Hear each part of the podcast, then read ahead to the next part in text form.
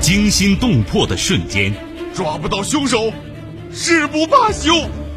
悬念迭出的事件，我得不到的，别人也别想拥有。人性善恶，爱恨情仇。你以为我愿意吗？我哪里比人差了？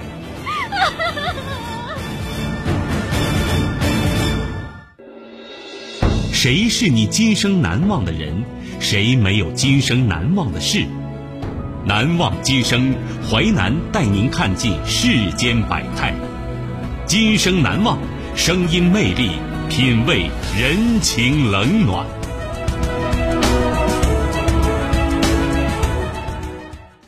欢迎你收听《今生难忘》，我是淮南。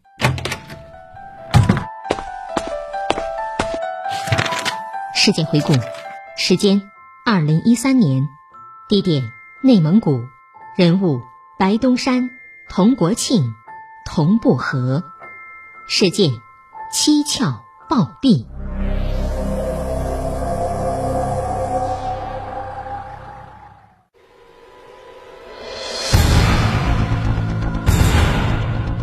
二零一三年十一月深冬的一个凌晨，白东山在家里大喊一声就离开了人世。面对其蹊跷的死亡，警方进行了深入调查。蹊跷暴毙，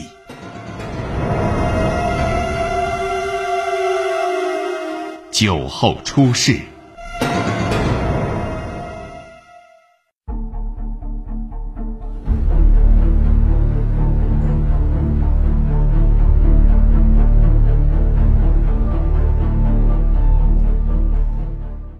右中旗位于内蒙古自治区东北部美丽的科尔沁草原腹地。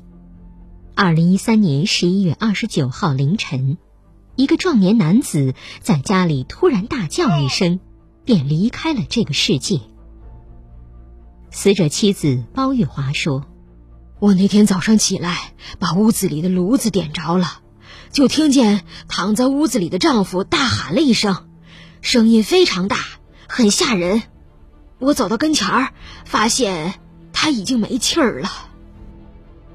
四十八岁的白东山就这样蹊跷的去世了，家人从没听说过他有什么疾病，于是白东山弟弟报了案。在白东山家里，侦查员感到了几分异样。白东山的妻子和娘家人对白东山的死不是太伤心。白东山的妻子面对警方的询问，从容地说：“我觉得他是因为喝酒喝多了。”他一方面配合警方调查，一方面指挥家里其他人料理白东山的后事。白东山一向身体壮实，在建筑工地打零工养家，家中的顶梁柱死了，妻子和娘家人为什么如此淡定？白东山是早晨六点左右突然在家里死亡的，但是报案是在上午十点，而且报案的人不是包玉华本人，而是死者弟弟。更加可疑的是，侦查员发现残留着酒气的白东山头面部有几处伤痕，嘴角跟右眼眉弓处有明显擦伤，但不是致命伤。那么究竟是什么夺走了白东山的生命？这伤又是如何造成的呢？包玉华反映，白东山死亡前一天下午三点四十一分，他接到白东山侄子一个电话，侄子在电话里说：“我二大爷给我打电话，说他出事了，但是他也没说出啥事电话就断了。”这次通话时间很短，却传递了一个不祥的信息。包玉华赶紧给丈夫打电话，却发现丈夫手机关机了。白东山究竟出了什么事儿？包玉华赶紧往家赶。到家后，她看到丈夫正躺在床上。包玉华问丈夫：“咋的了？你又喝多了？”但丈夫没有回答她。白东山似乎睡得很沉，包玉华叫不醒他，也就任由他睡下去。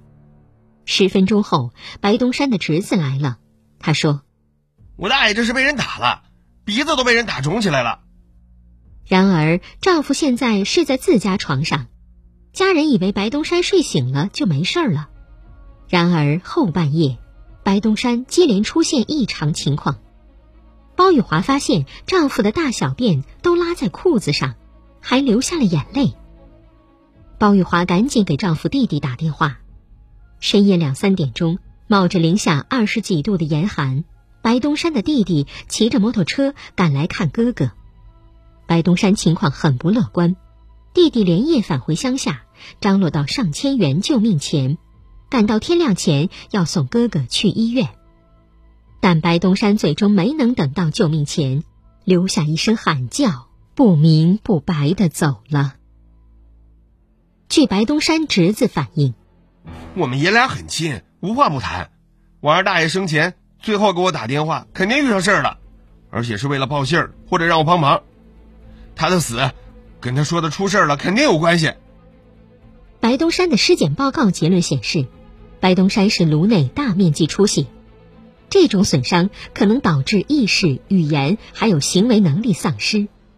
原来躺在炕上的白东山已经没有了语言意识和行为能力，他的眼泪和怪叫是在丧失语言功能后，对自己遇害无法表达的情况下最本能的反应。尸检结论表明，白东山头部遭受重创，而且是反复多次钝器击打造成，因此案件性质很明确。白东山的死属于他杀。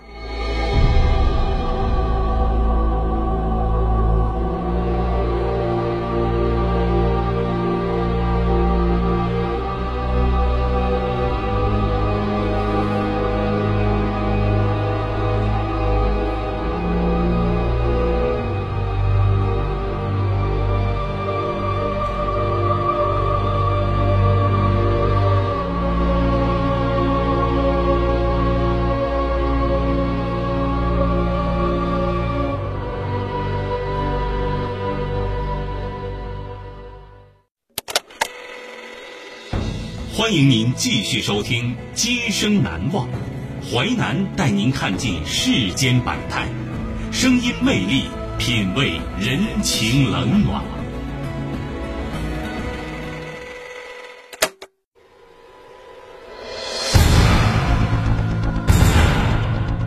二零一三年十一月深冬的一个凌晨，白东山在家里大喊一声，就离开了人世。面对其蹊跷的死亡，警方进行了深入调查。蹊跷暴毙，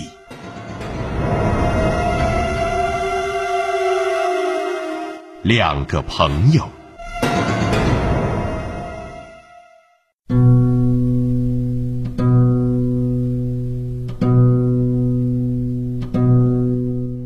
警方第一个怀疑的就是白东山的家人。白东山被人打了，但是当晚却没有被送到医院，一直拖到清晨，这让人感觉非常可疑。警方怀疑白东山会不会在家里遇害的。警方对当天下午在白东山家出现的所有人进行调查。十一月二十八号，也就是白东山生前的最后一天，家里共有十口人，除了白东山夫妇和三个孩子外。包玉华的母亲一直和他们共同居住。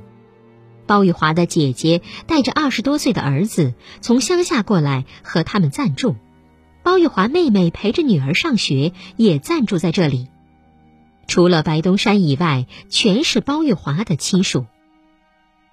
警方猜测，会不会这些人串通了口供？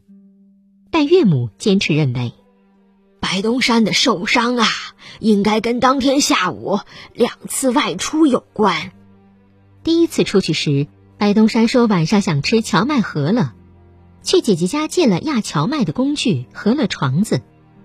通过监控发现，白东山在十五点二十二分十七秒的时候，拿着一个饸饹床子往家的方向走。此时监控中的白东山步态稳健。因此，排除了第一次出行遭遇不测的可能。那么，以他的行走速度，从监控位置走到家最多也就两分钟，加上在家停留了一袋烟的功夫，白东山第二次出门时间应该是在十五点三十分左右。侦查员继续在监控中搜索白东山的行踪，期待找到答案。但结果却出人意料。白东山在回到家之后，再也没有路过这个路口，这再次加深了警方对白东山在家中遇害的猜测。白东山第二次出行是走了其他的路，还是根本就没有第二次出行？如果没有第二次出行，那么白东山遇害的地点应该就在家里。侦查员在白东山家仔细寻找，看有没有血迹和作案工具，同时也对白东山和家人的感情进行了解。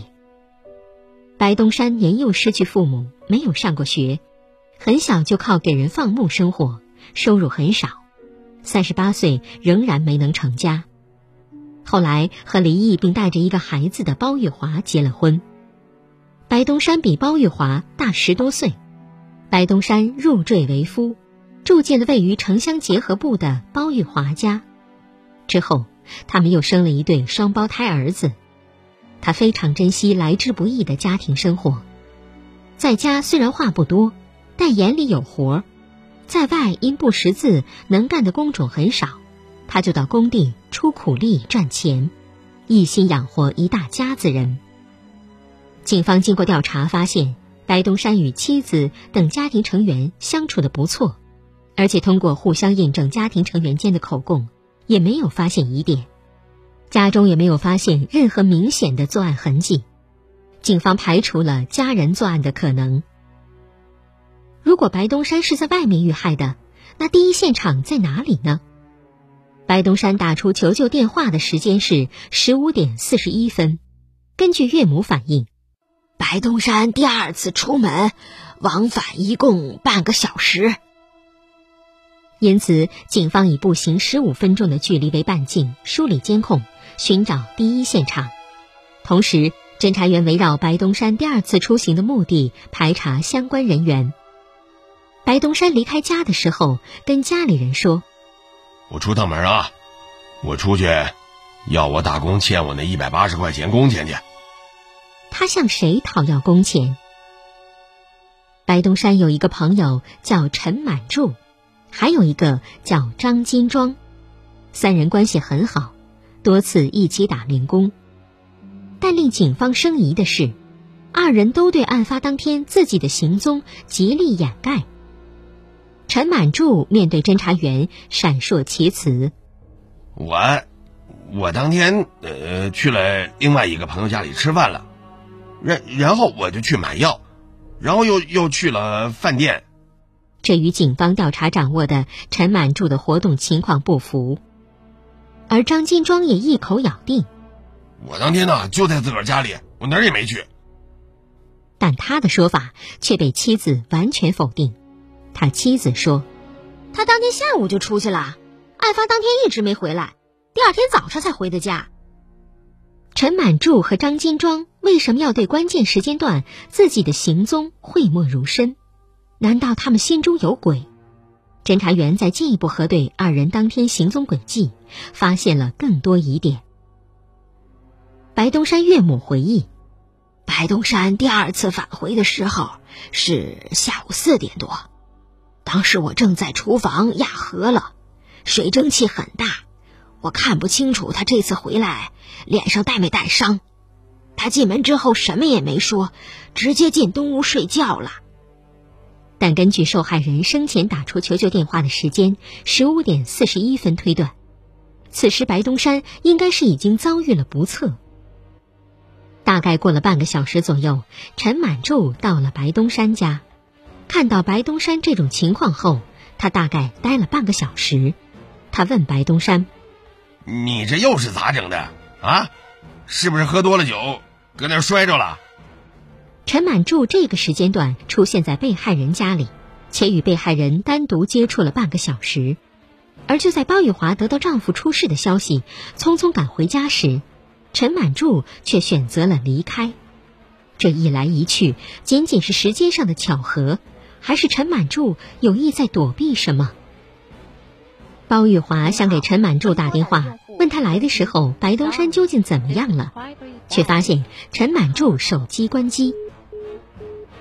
进一步调查发现，白东山在案发那天上午驾驶着陈满柱的拖拉机去陈满柱家拉过一次柴。当时陈满柱不在家，白东山和陈满柱妻子一起吃了饭，期间还喝了酒。拉完柴之后，白东山给陈满柱打电话，邀请陈满柱晚上来自己家吃荞麦饸饹。警方怀疑白东山会不会和陈满柱妻子有不正当行为，而遭到陈满柱的报复。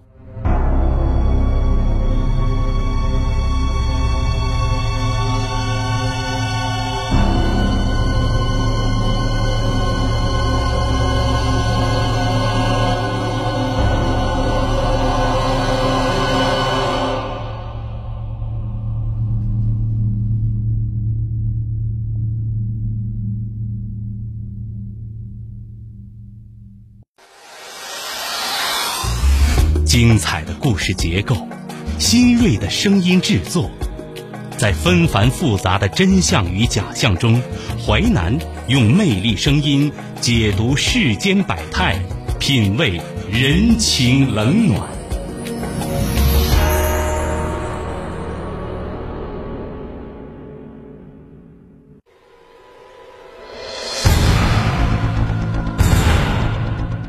二零一三年十一月深冬的一个凌晨，白东山在家里大喊一声就离开了人世。面对其蹊跷的死亡，警方进行了深入调查。蹊跷暴毙，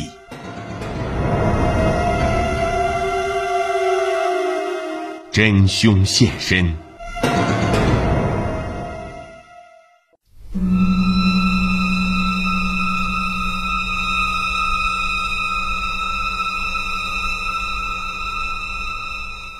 警方调查发现，案发那天，陈满柱一天时间都在麻将馆赌博。他为了隐瞒赌博情节撒了谎。而张金柱案发当天跟同学喝酒唱歌，然后夜不归宿。他不想让家人知道，所以也对警方撒了谎。这两个人差点误导了警方的侦查方向。当警方问他们谁有可能欠白东山工钱时，两人不约而同提到一个叫童国庆的人。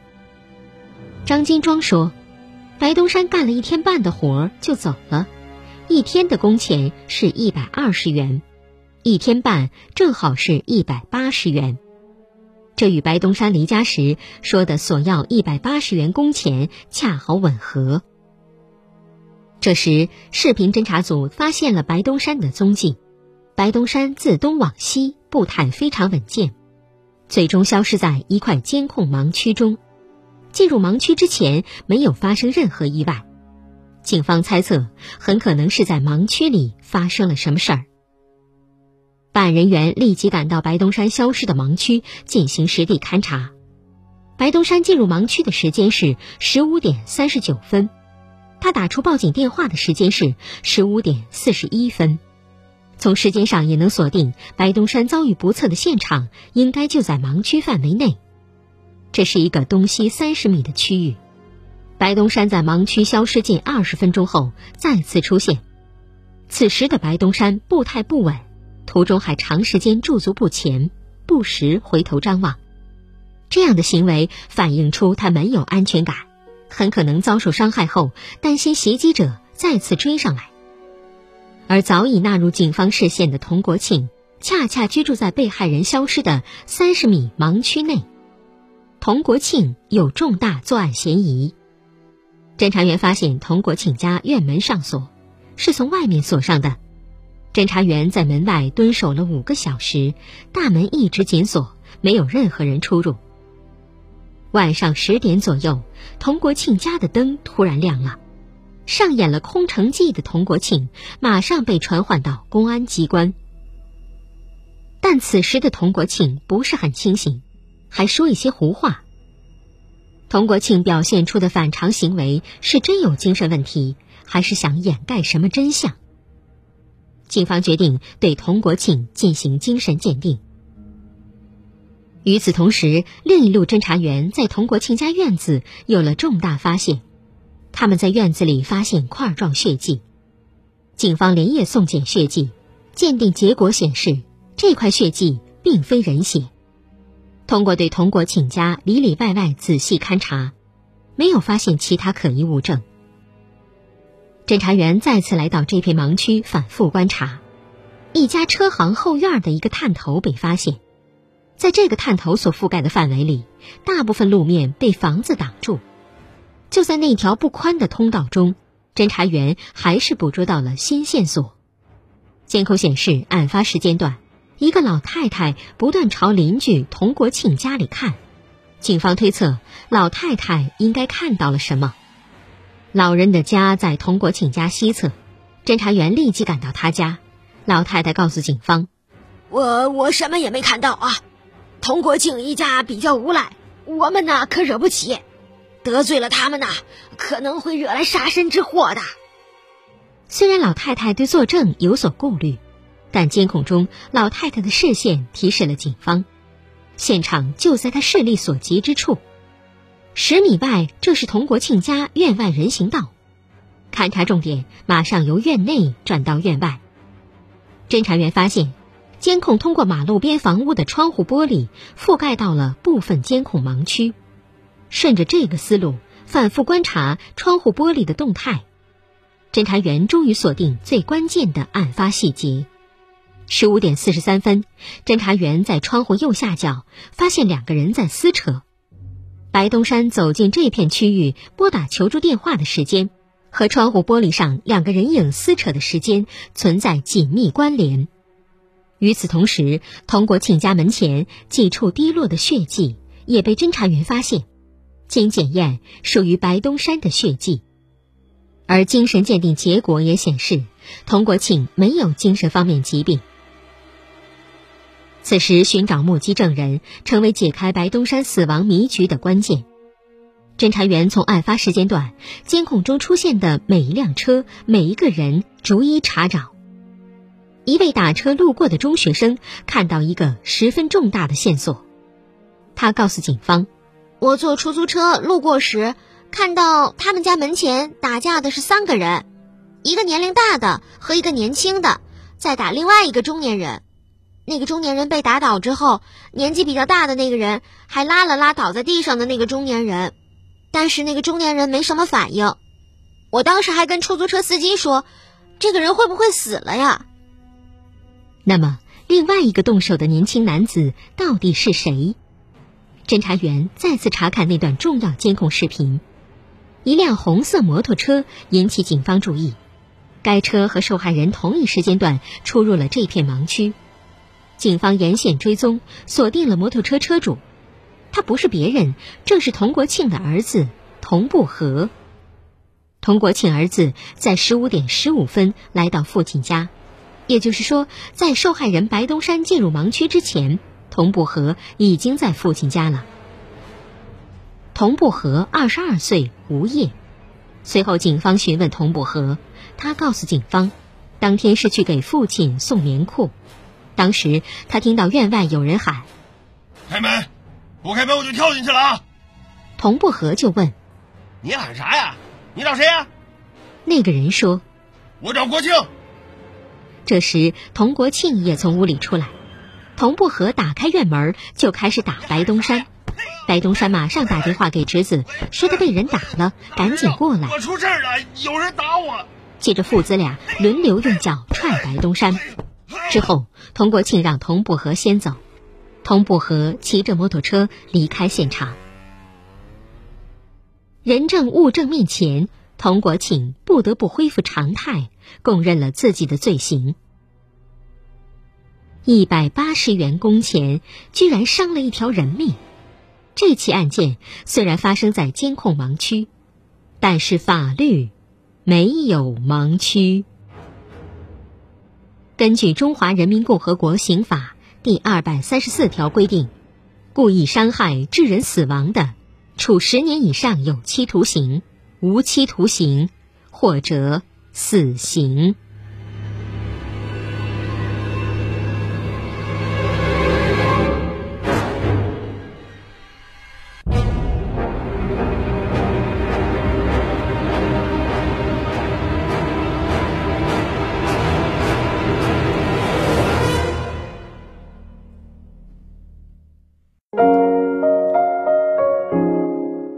今生难忘启示录。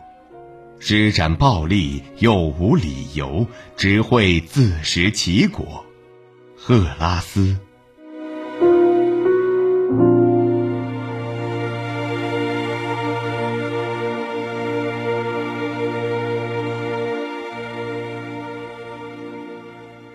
纪实小说剧《今生难忘》，编辑制作淮南，演播淮南一心，监制王林、李硕。您还可以通过吉林广播网、木耳 FM、蜻蜓 FM 在线或点播收听。